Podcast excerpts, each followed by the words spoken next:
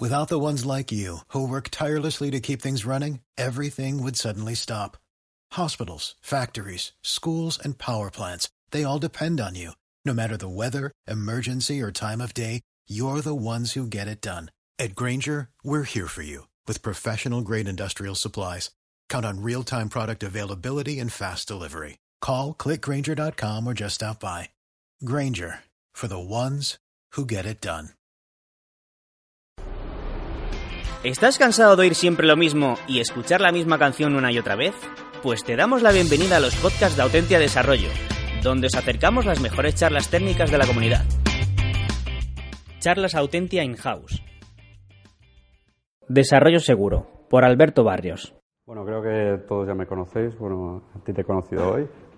Soy Alberto y os voy a dar una pequeña charla de desarrollo seguro. Eh, tiene que ver con seguridad informática, pero más eh, enfocado al desarrollo de aplicaciones y nosotros como desarrolladores que tenemos que tener en mente ¿no? para considerar la seguridad.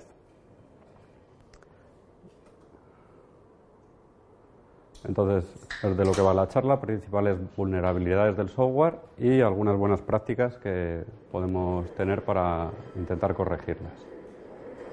Eh, para empezar, definir un poco seguridad informática de que hablamos y se basa en tres pilares fundamentales, que es la confidencialidad, disponibilidad e integridad de la información. Como confidencialidad entendemos que eh, nadie no autorizado puede acceder a información de la que no es responsable o que no es suya. Integridad es que nadie no autorizado, de nuevo, eh, puede acceder a modificar o transformar esa, información sin el consentimiento de, la persona que, es propietaria de ella. Y disponibilidad es que esa información pues, tiene que estar siempre disponible y no tiene que haber una denegación de, del acceso a la información. Entonces vamos a ver un poco qué es esto del desarrollo seguro. ¿Por qué debería a nosotros interesarnos esto? Pues lo primero y fundamental porque provoca daños.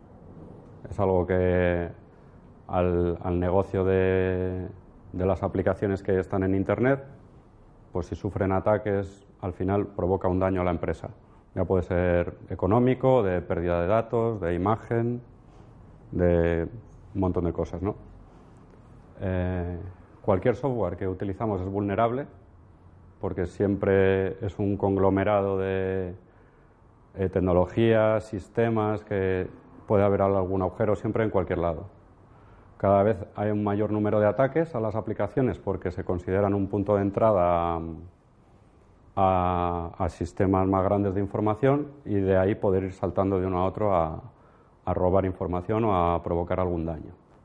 Y que hoy en día con Internet pues está accesible a todo el mundo.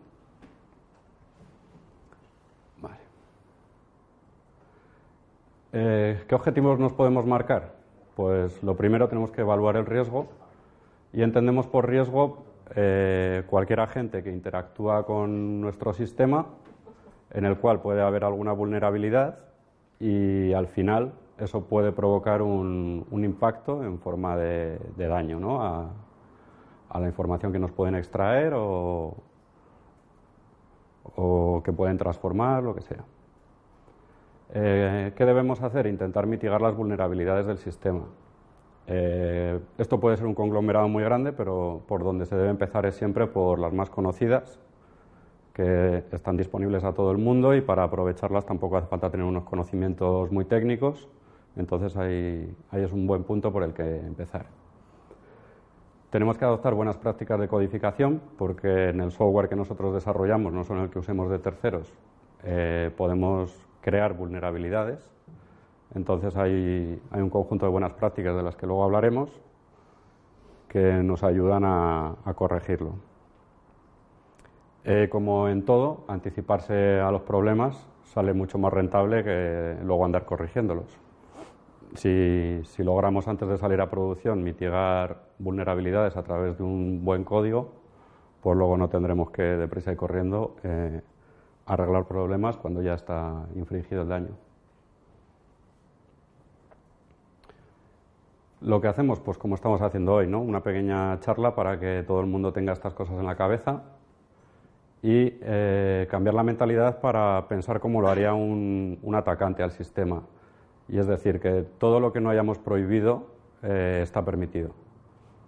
Entonces, dejar cosas un poco abiertas o que no nos preocupemos de ellas, al final va a haber alguien que va a intentar aprovechar esa, esa puerta. Tenemos herramientas que automatizan el análisis del código, que ya conoceréis, como Sonar o Kiwan o alguna más, en las que hay algunas reglas ya que nos ayudan a identificar estos problemas y poder corregirlos en el, en el momento que, hemos tirado el código. También lo que tenemos que tener en cuenta es usar frameworks o librerías muy conocidas que estén avaladas por la comunidad de desarrolladores que han pasado ya muchas pruebas, que se conocen fallos de seguridad que luego se han ido arreglando. Y no intentemos implementar por nosotros mismos algunas cosas que ya están hechas y probadas. Y sobre todo, pues bueno, mantener el software actualizado eh, en cuanto a parches de seguridad y, y estar al día en, esos parches. Tenemos otras herramientas que ejecutan acciones de pen testing, que esto es eh, aplicaciones que intentan aprovechar uno de esos huecos de seguridad y atacar el sistema. Lo que hacen es ver hasta dónde pueden llegar. Entonces, tú puedes saber a través de esas herramientas que cierto tipo de ataque, mm, qué consecuencias te puede tener, hasta dónde te pueden, te pueden entrar. También se deberían realizar auditorías de seguridad periódicas que a veces se confunde con el pentesting, pero no es lo mismo, porque esto se trata de, eh, en una empresa o en un proyecto, debería haber algún plan de seguridad en el que se dice qué normas de seguridad tenemos que cumplir o, tiene que pasar nuestro sistema. Y la auditoría se encarga de verificar que realmente eh, nuestro plan de seguridad se está cumpliendo. Y bueno, intentar evitar el factor humano en la medida de lo posible, eh, concienciando a la gente tanto a los usuarios de la, de la aplicación como cualquier persona de la organización que tenga cierto poder de decisión sobre, sobre el desarrollo. la auditoría de seguridad eso habría más que hacerlas periódicamente, habría que hacerlas automáticas, ¿no? Porque si no, al final si las hace una persona estás ya eh, metiendo factor humano. Pero bueno, tú partes de un plan que se ha elaborado dentro de la empresa en el que se dice, pues tenemos que cumplir esta normativa o tenemos que nuestros sistemas cumplan estas políticas de contraseñas o cualquier criterio que se defina, ver que luego realmente se está cumpliendo. pero que digo, que si no se hace de forma automática, eso... Pero es que hacer eso es muy difícil. Normalmente lo hace un departamento de arquitectura o siempre con una empresa de terceros que hace todo esto de las auditorías. Mm. Es muy difícil hacerlo de manera automatizada. De hecho, las auditorías de seguridad normalmente suele ser alguien externo. Claro. Eso, es, eso es otra cosa. Si es externo, sí. Eso es, claro, claro, claro, Tiene que ser externo, sí, es... para, creo que para cumplir determinadas ISOs y determinadas normativas. Sí, en según qué tipo de datos estés manejando, sí que tienes que pasar auditoría de alguna empresa. certificando, cosas. El tema de pago, por ejemplo, si tú quieres ser PCI, tiene que certificar un, un agente externo. Sí, pero eso me quita que deberías tener tu, un plan automatizado. Eso lo puedes tener con Sonar, por ejemplo. Que parte de las reglas de, de WASP están metidas en Sonar y cada vez que tú analizas el código te está viendo si tienes vulnerabilidades de algún tipo. Claro, la auditoría de seguridad se puede centrar en hemos definido que no haya vulnerabilidades críticas o de o que haya X vulnerabilidades en todo el software, pues comprobar que de verdad eso se está cumpliendo. Aunque Sonar te avise y te lo diga, pues bueno, pero luego hay que ver que, realmente vale para algo lo que se ha definido y que se cumple. Y bueno, vamos a ver OWASP, no sé si os sonará a muchos de vosotros. OWASP son las siglas de Open Web Application Security Project y esto es una fundación que existe hace muchos años en Internet que se encarga de velar un poco por las buenas prácticas de la seguridad, sacar productos, eh, ejemplos, sitios donde practicar y cómo corregir algunas de las vulnerabilidades más, más frecuentes. Em, ellos se definen con estos cuatro valores, que transparencia, en el que todo en su organización es transparente, el código fuente, sus, finanzas, todo se puede consultar a, través de la web. Eh, innovación, pues siempre quieren ir un paso más allá ¿no? en, en tema de seguridad para intentar prevenir los ataques en la medida de lo posible. Global, porque está abierta a todo el mundo. Tú tienes un formulario en la web que puedes registrarte y colaborar con ellos si quieres. Y con integridad lo que ellos quieren decir es que no están atados a ninguna empresa ni a ningún interés económico. Entonces todas las valoraciones que hacen de herramientas o prácticas, pues se supone que no sacan ningún beneficio de nada y, son totalmente imparciales. Eh, tienen un proyecto que se llama Top Ten, que igual habéis oído hablar, en el que mm, ellos mandan o colaboran con varias empresas, con mucha, mucho personal dedicado a la seguridad para ver cuáles son las vulnerabilidades que más prevalencia tienen, que es lo que pongo ahí. Prevalencia no es que sean las que más ocurren, sino que además de las que más ocurren son las que son más explotables o se detectan más fácil o producen más impacto. Es una combinación de todo ello. Con ello lo que quieren conseguir es concienciar a, las empresas y a, los desarrolladores como nosotros con las consecuencias que tienen mantener estas vulnerabilidades en el software. Es un buen punto de partida para cuando no se conoce nada de esto, pues dónde podemos empezar a, informarnos y poder tirar código más seguro en nuestras aplicaciones. Con los años que llevan ya se han convertido en una especie de estándar de facto en el que todo el mundo se apoya para, para partir un poco de, este punto y dan una serie de técnicas básicas en las que mm, te dan unas herramientas y una forma de proceder que, mm, que ellos consideran como un buen inicio ¿no? para, para todo esto. Entonces vamos a ver ahora el último informe del top 10 que han sacado, que ya es del 2017, en el que en el número uno está la inyección, que seguramente os suene a todos por SQL Injection, que se trata de inyectar código que viene a través de un tercero a, un sistema interno, como puede ser una base de datos SQL o no SQL, que ya hay muchas ahora, y puede provocar el, ataque a, una base de datos en este caso. En el número 2 está la pérdida de autenticación y gestión de sesiones. Aquí lo que se refiere es que en, muchas aplicaciones la, autenticación del usuario y cómo se gestiona su sesión no está implementada de una forma segura y es fácil muchas veces eh, robarle las credenciales a un usuario suplantarlo y ya desde ahí ejecutar acciones no permitidas. En el tercero está la exposición de datos sensibles, que aquí, bueno, en función del proyecto en el que estemos trabajando, pues podemos manejar datos financieros, datos médicos, datos personales y muchas veces esos, esos datos no están correctamente protegidos, sobre todo los que datos médicos que son más sensibles que otros, pues a lo mejor deben tener una protección extra que ya no siempre tienen, porque se pueden dejar algunos agujeros ahí que haga que cualquier usuario pues, pueda recuperarte información de otro y cosas así. Eh, entidades externas XML. Esto que parece un poco más antiguo por ser XML, pues ha subido en este informe bastante y es que en algunos eh, documentos XML se puede hacer referencia a, contenido externo, que si tú no estás, si tú confías en ese contenido externo, pues ahí te pueden manipular ese XML de entrada y redireccionarte a cualquier otro lado o incluso hacerte peticiones adentro de tu sistema y volcar información que no es la que tú, la que tú esperas que, que esté en ese XML. En el número 5, pérdida de control de acceso, que es que, mm, por ejemplo, tú tienes un usuario administrador y un usuario normal de la aplicación y el usuario normal, de alguna manera, eh, no has protegido convenientemente la funcionalidad del administrador, puede irse por esa rama cambiando la URL o lo que sea y te cambia los permisos y entonces ya es un superusuario de la aplicación y puede hacer lo que quiera.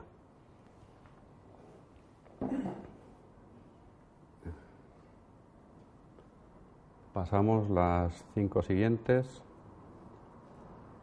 Aquí tenemos configuración de seguridad incorrecta, que aquí ya más que ir orientado a las aplicaciones es un poco en general al stack tecnológico que se usa por detrás de la aplicación, a nivel de redes, de sistemas. Si no estamos implementando correctamente la seguridad, pues al final van a entrar por, por ese canuto, ¿no? de no definir correctamente cabeceras de respuesta, cosas así que no es de la propia aplicación.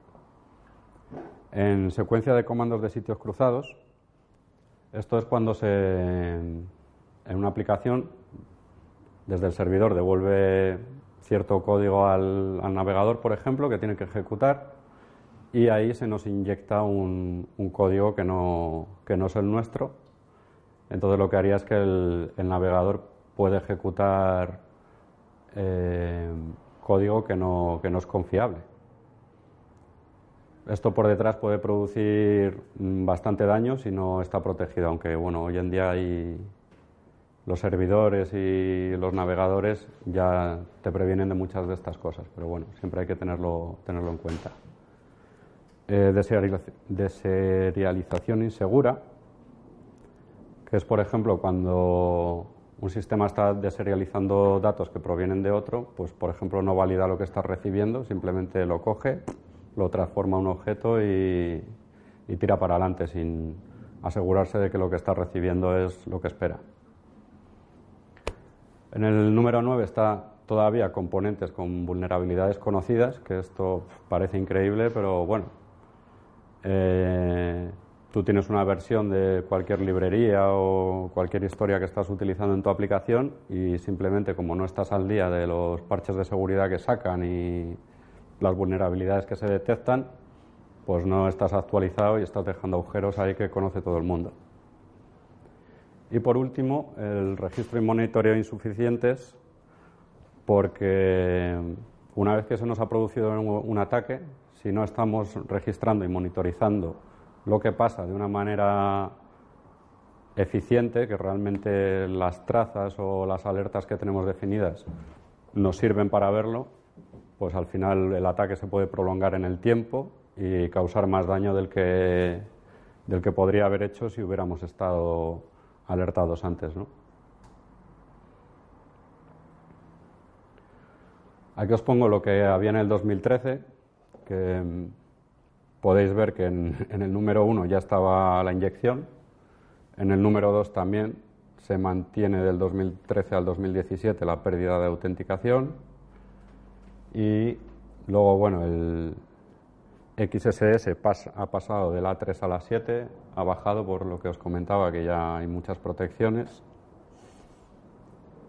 Y luego algunas también las han, las han fusionado. Por ejemplo, el A4 no lo teníamos en, en el 2017, que es referencia directa a insegura objetos, que la han fusionado con la A7, que era ausencia de control de acceso a funciones y pasa a llamarse pérdida de control de acceso. Bueno, esto es un poco una categorización que han, que han hecho en base a, a, los resultados que han obtenido de, estos, de estas encuestas que, que tienen con un montón de empresas y sobre muchas aplicaciones que están en producción. Pero bueno, que veáis cómo va cambiando con los años, pero hay cosas que nunca cambian, ¿no?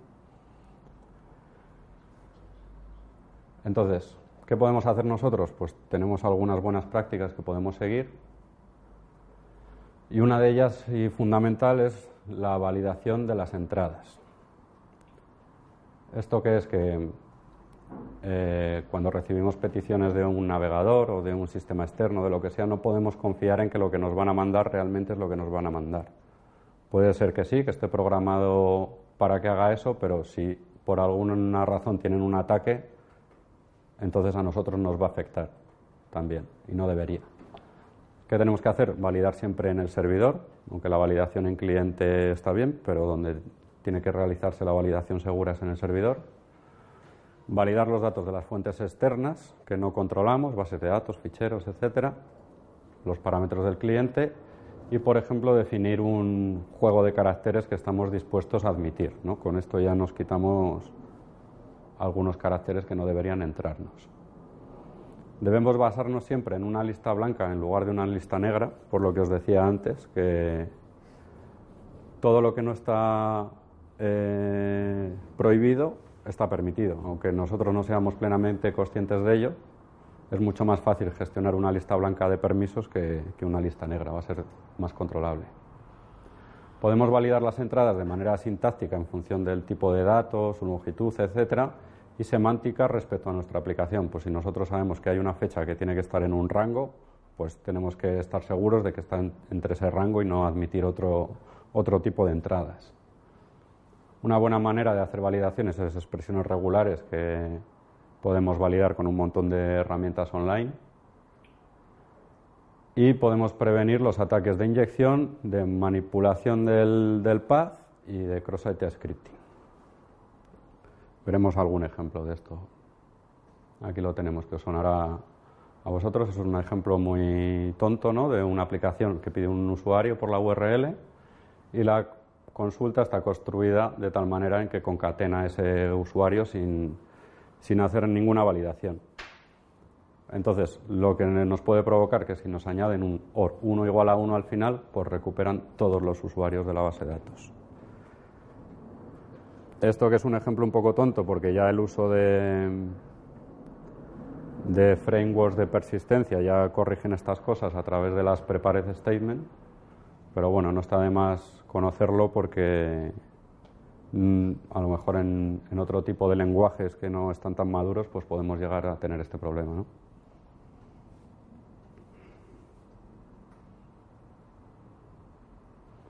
La manipulación del path. Esto es lo mismo. Si tenemos una aplicación, por ejemplo, que pide un, un nombre de fichero, si no estamos validando correctamente qué esperamos que nos llega, nos pueden llegar a meter aquí una secuencia de punto, punto, punto, punto, punto, punto, subir en el árbol de ficheros y, por ejemplo, llegar hasta el etc passwd, lo cual pues sería un problema, ¿no? Difundir esa información. Un ataque, por ejemplo, de XSS. Algo parecido. Tenemos una aplicación en la que nos llega un nombre de fichero, ¿no? Que no existe. Y nuestra aplicación se limita a decir, pues no he encontrado este nombre de fichero, si el fichero no existe. ¿Qué ocurre si en lugar de un nombre de fichero nos mandan ese trocito de script?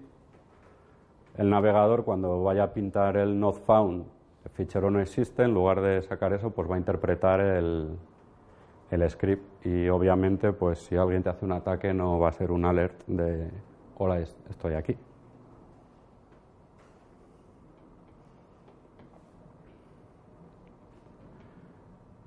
Otra buena práctica que podemos fácilmente implementar es el encoding de las salidas.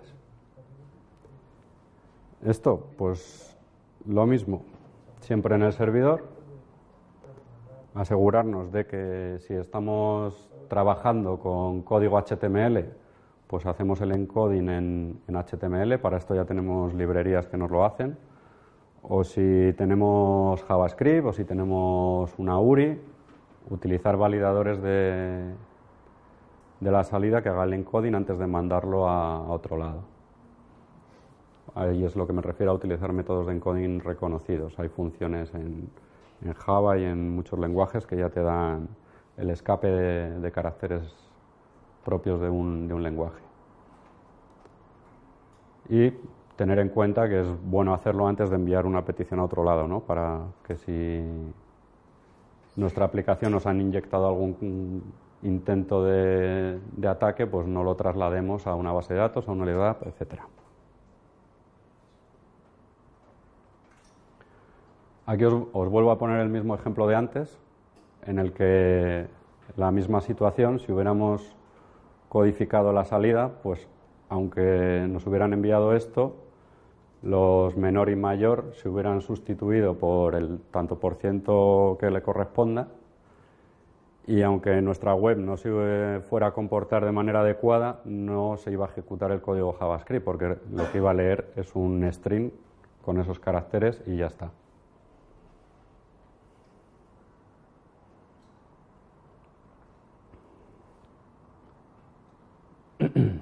Otra práctica eh, relacionada con la autenticación y la gestión de contraseñas. Em, cualquier recurso debe ser protegido con contraseña, salvo que se defina como público. Está relacionado con lo que os he comentado antes de la whitelist. Eh, tenemos que utilizar mecanismos de autenticación reconocidos y probados, como AUTH, JWT, etc. Separar la autenticación de la lógica de la aplicación, que no esté todo el, código enmarañado, sino que se haga en partes diferentes, que pueden tener incluso su configuración de seguridad diferenciada. Y siempre muy importante tener los errores de autenticación controlados. Se producen fallos de autenticación, tenemos que saber que se han producido, quién los ha producido para poder tener información en caso de que nos, puedan hacer un ataque. En esos fallos de, autenticación, pues siempre tener presente en el que no debemos dar detalles, ¿no? De si es el usuario o la contraseña o me has metido tu fecha de nacimiento no coincide. Cuantos menos detalles demos, mejor porque un, un hacker puede ir atando cabos, ¿no? Y al final, pues saber qué es, lo, que le está fallando y enfocar su ataque a alguna de las, de las partes que forman la autenticación. Debemos siempre intentar usar passwords seguras que tengan una longitud considerable, con caracteres, con números, mayúsculas, minúsculas, ese tipo de cosas. Y que estas contraseñas se cambien con el tiempo. ¿no? Debemos usar algoritmos de encriptación fuerte y de un solo sentido. Es decir, no podemos eh, encriptar en MD5, que eso está ya hackeable fácilmente, sino algoritmos fuertes que no sea fácil de, decodificar por un ataque de fuerza bruta o cualquier cosa por el estilo.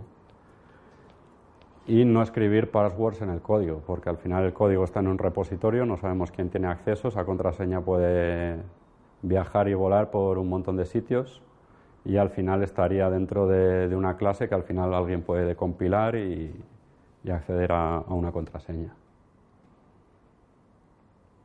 Es importante siempre utilizar HTTPS y POST, que estén cifradas las comunicaciones, y emplear eh, mecanismos de doble autenticación, sobre todo en aspectos más críticos de nuestra aplicación, como puede ser a lo mejor una transferencia ¿no? en un banco, pues que además de que te hayas logado, pues bueno, te pido otro segundo factor de autenticación para asegurarme que eres tú con un PIN al móvil o una tarjeta de coordenadas, cualquier cosa de estas.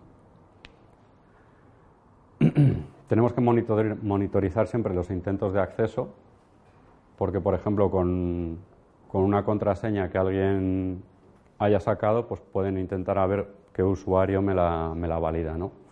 Entonces siempre hay que saber de dónde vienen los intentos de autenticación y, si son muchos en poco tiempo, pues intentar cortarlo. Aquí podemos ver un ejemplo de lo que hemos visto, ¿no? Pues que en un formulario de registro, pues la, contraseña que nos meten es bastante mala y la forma de recuperarla además es un libro preferido que es un dato que puede conocer todo el mundo, el título de un libro no está haciendo una pregunta personal en la que solo el, dueño de la, de la contraseña sepa la respuesta. Un ejemplo de lo que no debemos hacer. Ahí está Samuel L. Jackson para recordarlo.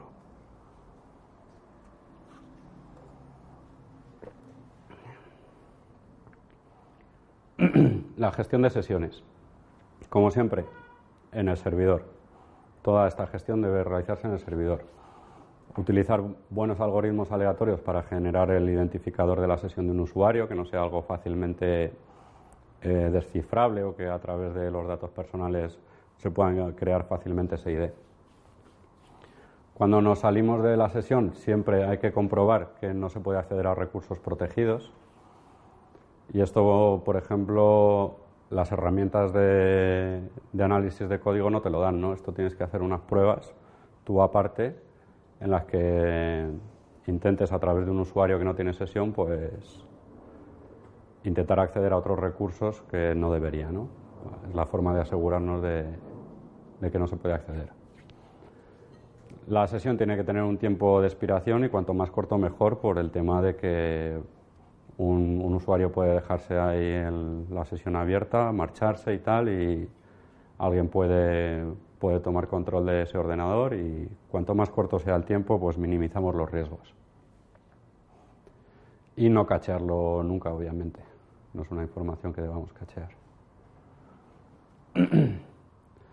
Lo que tampoco debemos hacer nunca es eh, proporcionar autocompletado en el cliente para páginas con este tipo de información para que luego cualquiera pueda llegar a esa máquina en ese ordenador y se le autocompleten ahí los formularios de, de, entrada para autenticarse. Utilizar HTTPS en, en toda la aplicación y mantener una sola sesión a la vez. Con esto lo que podemos tener asegurado es que las trazas que nosotros tengamos pues son realmente de su usuario, ¿no? que no hay otro usuario a la vez con otra sesión en otro sitio y entonces ya no sabemos quién es de los dos. Nos puede ayudar a, a evitar problemas tener una sola sesión. Desactivar la sesión de vez en cuando, aunque el usuario esté teniendo actividad, y pedirle de nuevo el login, ¿no? Por si alguien ha tomado control de, de la máquina donde estaba ese usuario, pues bueno, si le pedimos otra vez el login y no lo tiene, pues ya hemos conseguido sacarlo del, sistema.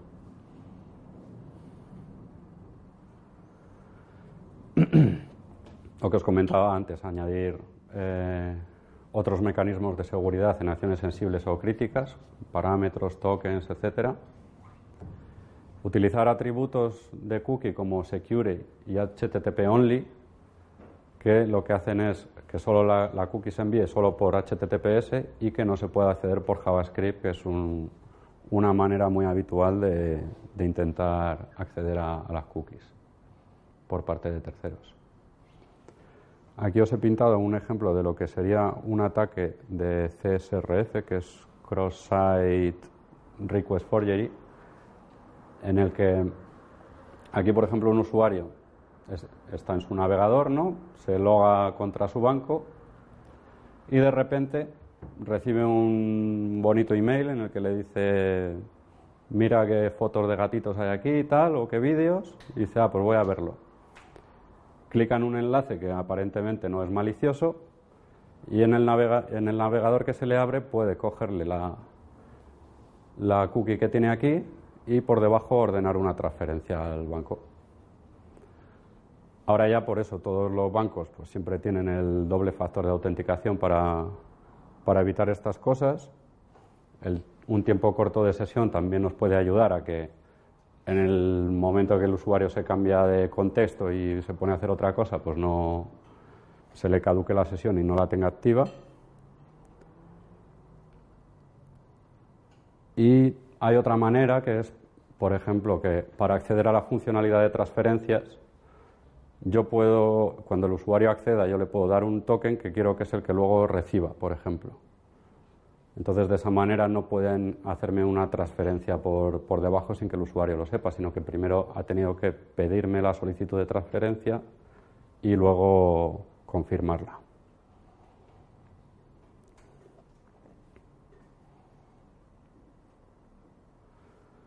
Control de acceso.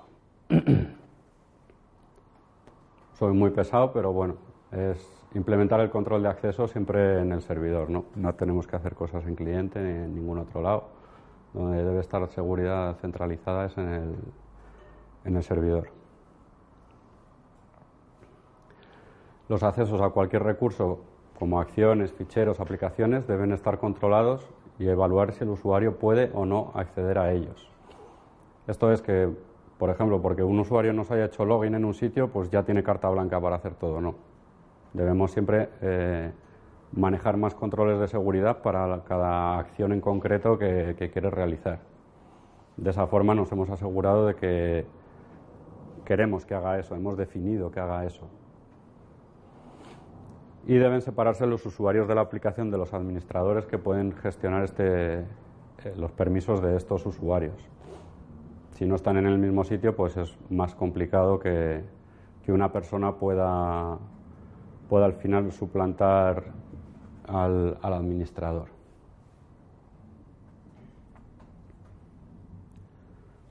Lo que os decía, cualquier, cualquier acceso por defecto debe estar denegado Los fallos que se produzcan en control de acceso tienen que fallar de forma segura, esto es que no nos sale una pila de una excepción ahí que no tenemos controlada, sino que esos casos deben estar definidos y controlados y sacar una respuesta correcta al cliente, que no dé demasiada información y que, y que realmente le diga lo que ha pasado. Podemos utilizar permisos por roles, grupos, usuarios, acciones, una combinación de todo ello, a qué recursos pueden acceder. Cuanto más controlado lo tengamos, pues más difícil será que una brecha en algún sitio nos, desencadene un fallo múltiple ¿no? en todos los sitios. Tenemos que tener implementados mecanismos de renovación o de revisión de permisos. Que un, un, administrador en un momento dado pueda coger y un usuario que parece que está haciendo acciones que no consideramos del uso normal de la aplicación, pensamos que igual está intentando hacer algo raro, pues podemos deshabilitarle la cuenta, ya sea temporal o permanentemente. Tenemos que tener ese poder. Muy importante documentarlo, porque muchas veces esto al final hay que irse al código y probar con un usuario a ver realmente qué puede hacer, qué no puede hacer. La política de control de acceso debería estar documentada, quién tiene acceso y a qué. Monitorizarlo siempre y someterlo a auditorías, porque a lo mejor se define esto de una manera, luego la aplicación va teniendo evolutivos, cambios y tal, y ya luego nadie se acuerda de qué podía acceder cada, usuario. Aquí os pongo un, gráfico con el resumen de lo que debería ser ¿no? el control de acceso a un usuario. Pepito sobre cualquier acción de lectura o escritura, lo que consideremos que tiene que hacer sobre un recurso en particular, como un listado de transferencias, y el contexto puede ser desde dónde se conecta, si es desde una app, si está en París o en Madrid, pues todo eso lo sometemos a nuestro control de acceso y siempre tenemos que decir sí o no. No podemos decirle, pues sí, mira, para esto que me mandas, pues bueno, podrías, si en vez de listado de transferencias es otra cosa, ¿no? Pues no, esa información nunca, nunca hay que darla, solo responder sí o no tienes permisos.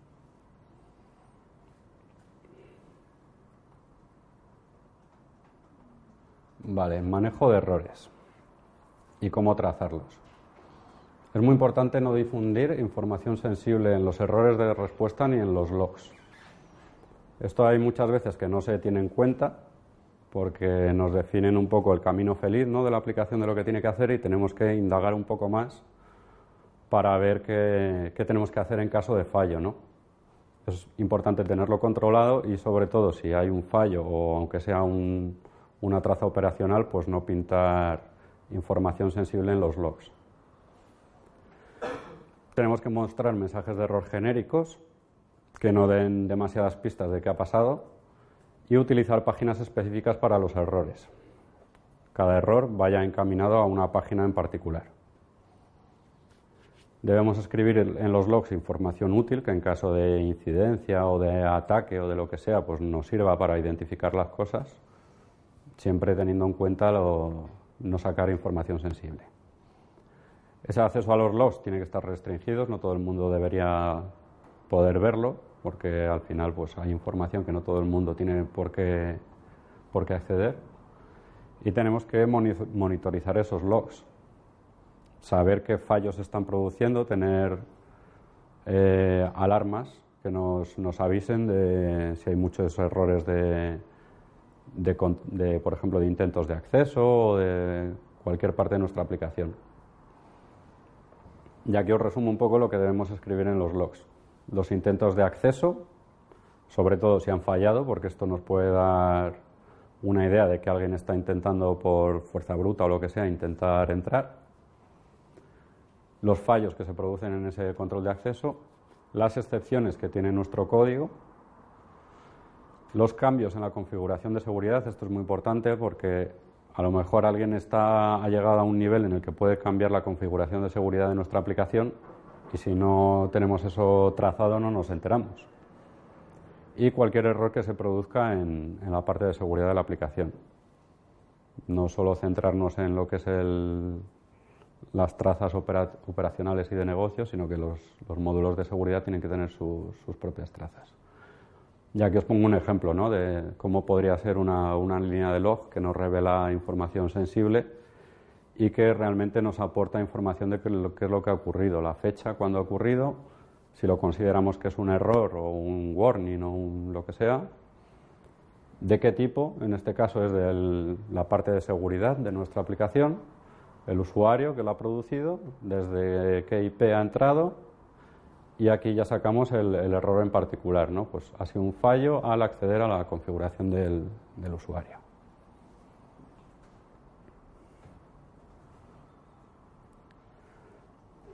La configuración del sistema.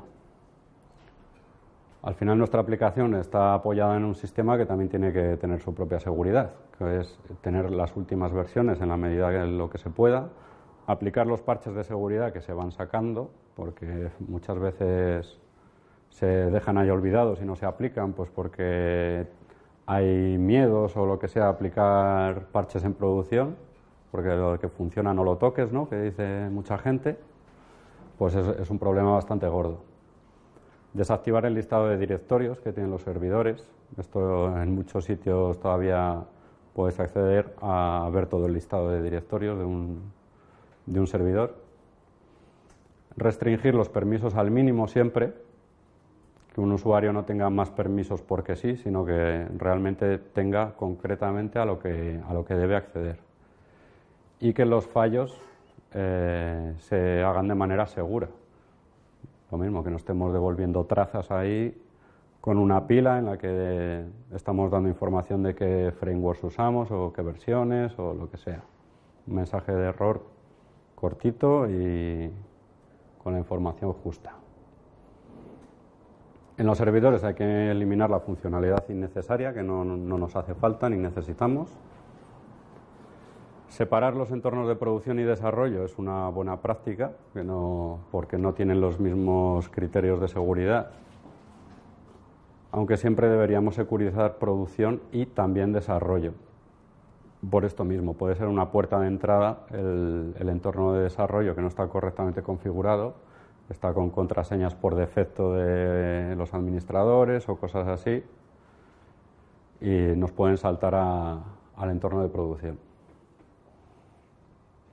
y tenemos que eliminar información del servidor o del sistema operativo en la response que devolvemos al navegador, por ejemplo. En las cabeceras HTTP pues no hay que mostrar el servidor, ni en qué sistema está, ni nada, para que no demos pistas ¿no? de dónde pueden encontrar las vulnerabilidades.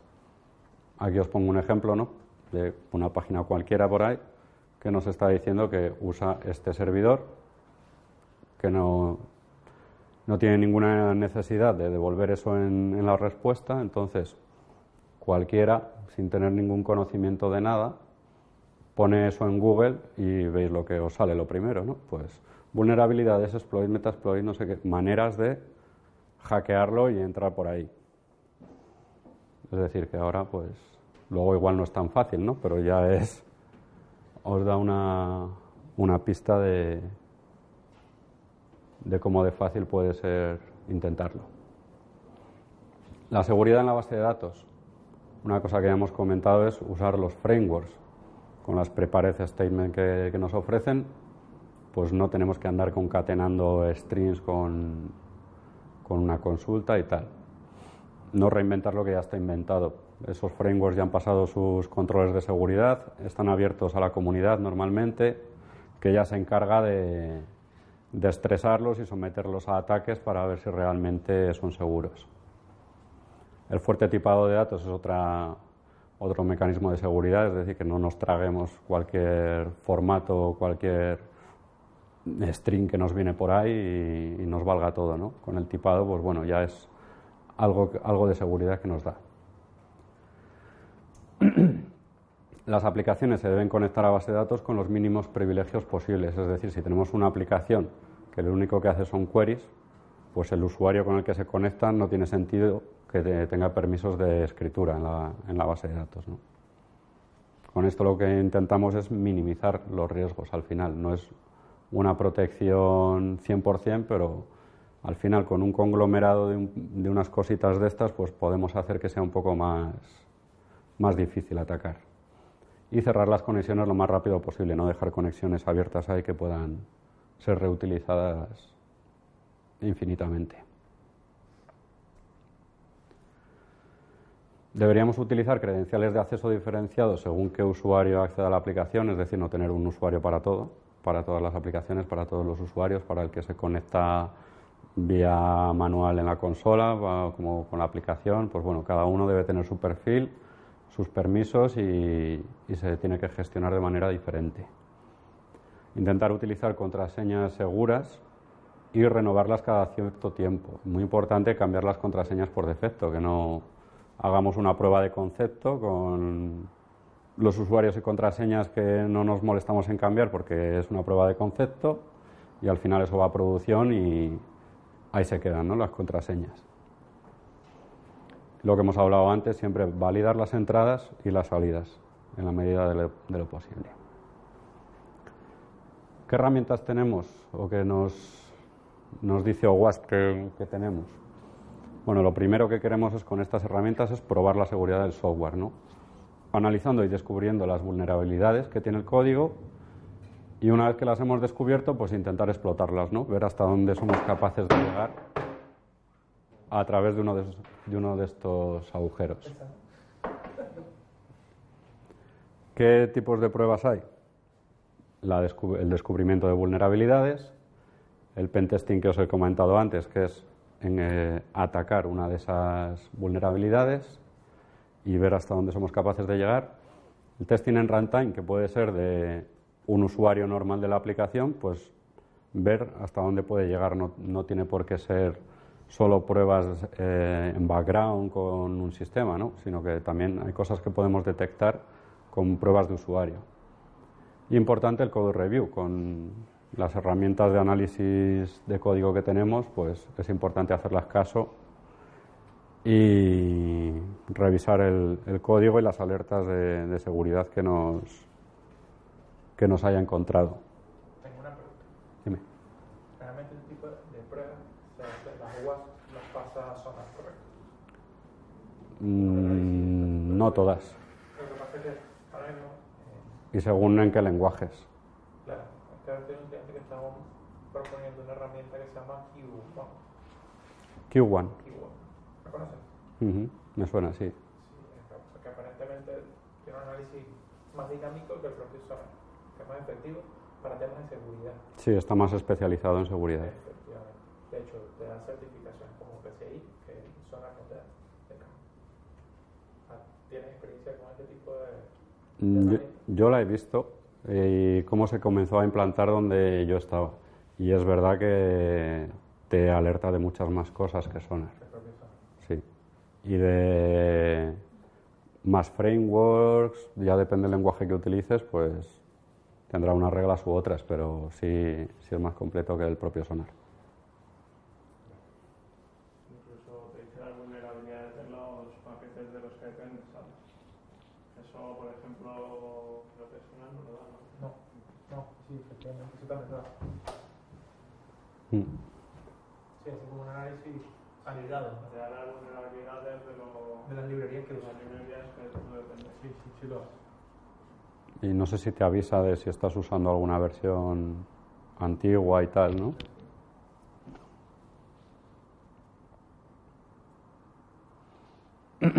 Aquí os pongo un ejemplo de una de las herramientas que os podéis descargar de OWASP, que es una herramienta open source de pen testing en la que intenta encontrar vulnerabilidades en una aplicación, tú le metes la URL y ahí va a que atacarla, ¿no?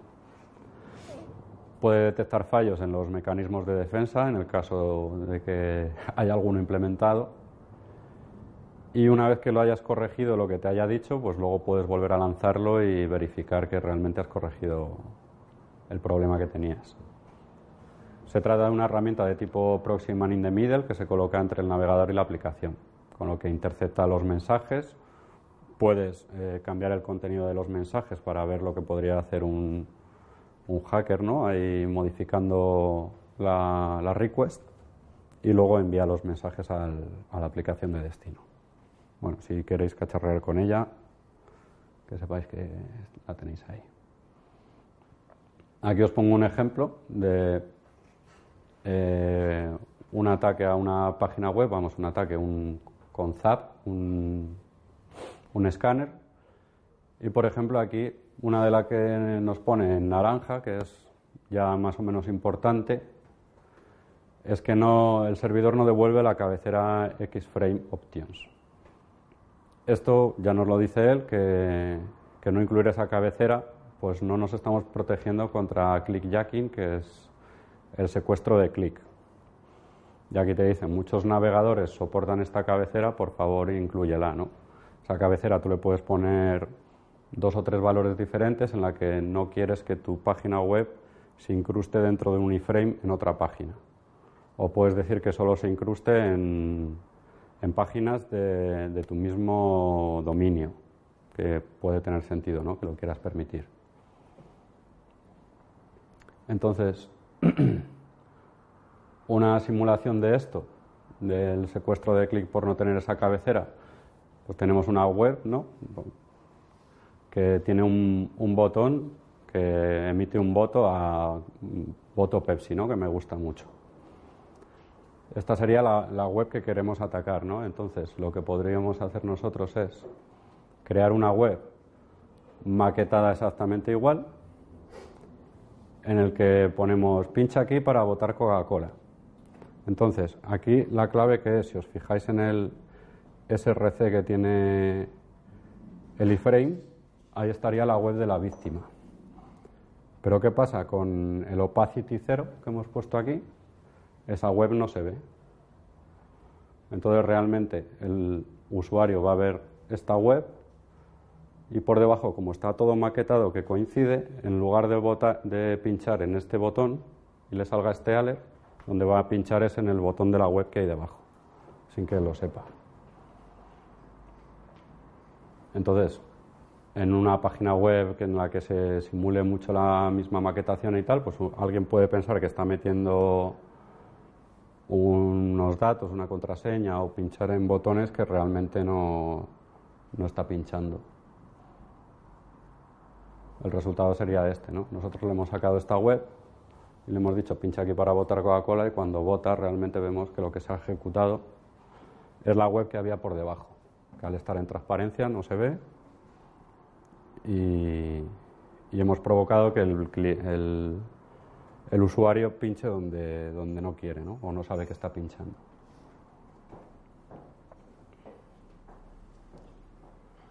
Otras herramientas que te da, pues ahí os pongo algunas. O WTF, que es una herramienta de pentesting un poco más sencilla que ZAP. Dependency Check, que es lo que hablábamos antes, ¿no? Te hace un análisis de las dependencias de tu proyecto y te verifica qué vulnerabilidades conocidas y publicadas tiene, ¿no? Y si deberías actualizarte o directamente cambiar de, de librería. Security Safer es una plataforma de formación en pentesting de web y móvil que puedes ahí trastear con ella, que tiene ejemplos y zona donde practicar. O SAFT, que está centrada en probar la conexión y certificados SSL y luego hay una muy chula que vimos que se llama Juice Shop Tool Project, en la que es una web como de venta de zumos que está plagada de errores de seguridad y, te va proponiendo retos ¿no? para que los descubras y te van dando valoraciones y tal. Y luego tiene un documento en el que puedes ir, si te quedas atascado, pues ir viendo pistas de dónde encontrar cada vulnerabilidad y cómo, cómo explotarla como jueguecillo para ir mejorando habilidades, pues está bien. Y luego, bueno, os pongo esta, este dibujo que a mí casi siempre me encaja y es que tenemos que pensar que cosas que hayamos visto aquí y nos parecen de sentido común, pues al final no, no son tan comunes y que a veces estamos muy centrados en sacar funcionalidad y, y estar desarrollando las features que tenemos que hacer y nos olvidamos un poco de que hay que pensar en otras mejoras, entre ellas las de mejorar la seguridad de, de nuestro código. Y ya está.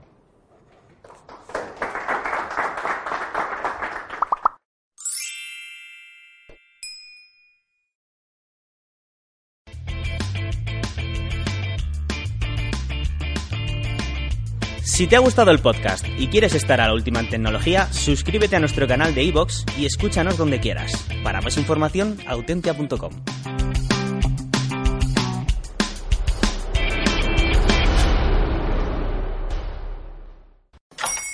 Hola, buenos días, mi pana. Buenos días, bienvenido a Sherwin Williams. ¡Ey! ¿Qué onda, compadre?